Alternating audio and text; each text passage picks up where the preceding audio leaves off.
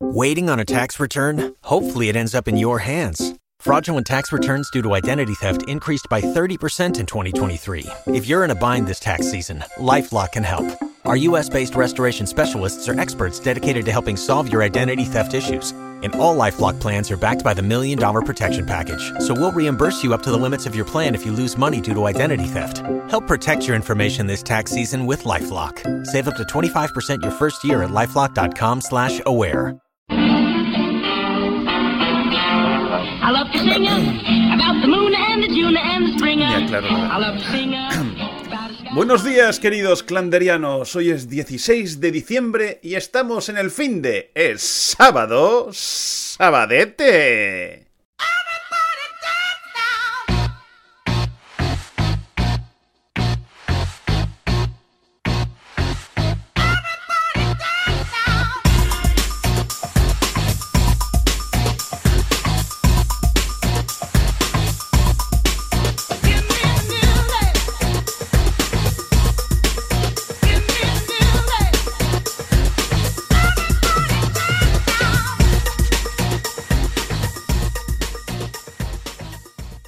Hoy se celebra el aniversario del incidente Pokémon, ahora considerado Día Nacional de Pokémon.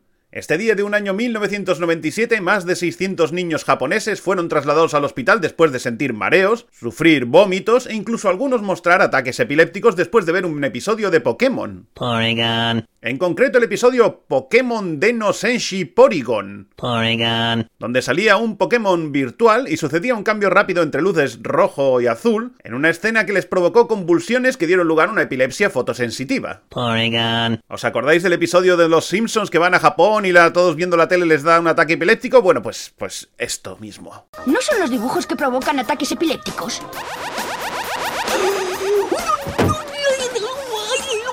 Tal día como hoy de 1928 nacía Philip Kindred Dick, o simplemente Philip K. Dick, escritor y novelista de ciencia ficción que influyó notablemente en dicho género y también es mi autor favorito.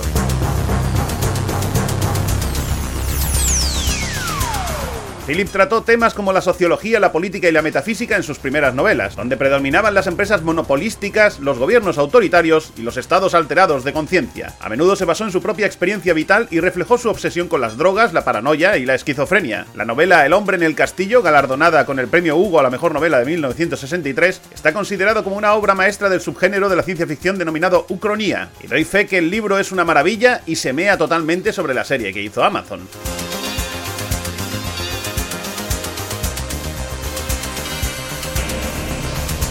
Dick escribió 36 novelas y 121 relatos cortos. Pasó la mayor parte de su carrera como escritor casi en la pobreza y obtuvo poco reconocimiento antes de morir. Tras su muerte, sin embargo, el traslado al cine de varias de sus novelas, comenzando por la adaptación de Sueñan los androides con ovejas eléctricas, en la película Blade Runner, le dio a conocer al gran público, tarde.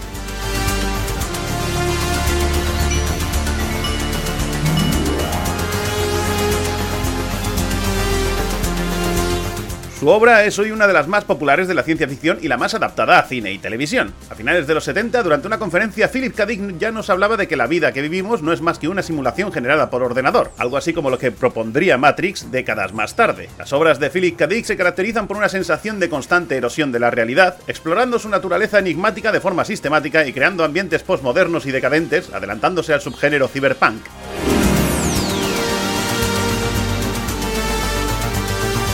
Os hagáis una idea de la repercusión de la obra de Dick al cine, os comento. Sueñan los androides con ovejas eléctricas, la película Blade Runner. Podemos recordarlo por usted al por mayor, Desafío Total. Nex y Minority Report también salen de relatos suyos. ¿Conocéis el show de Truman? Todo el mundo sabe qué película es. Bueno, pues el libro del que surgió también era de Dick, llamado Tiempo Desarticulado. Y por cierto, es una pasada. Y así un largo etcétera sin contar todas las otras películas que no son adaptaciones de sus obras pero que no existirían sin la influencia de Philip K. Dick.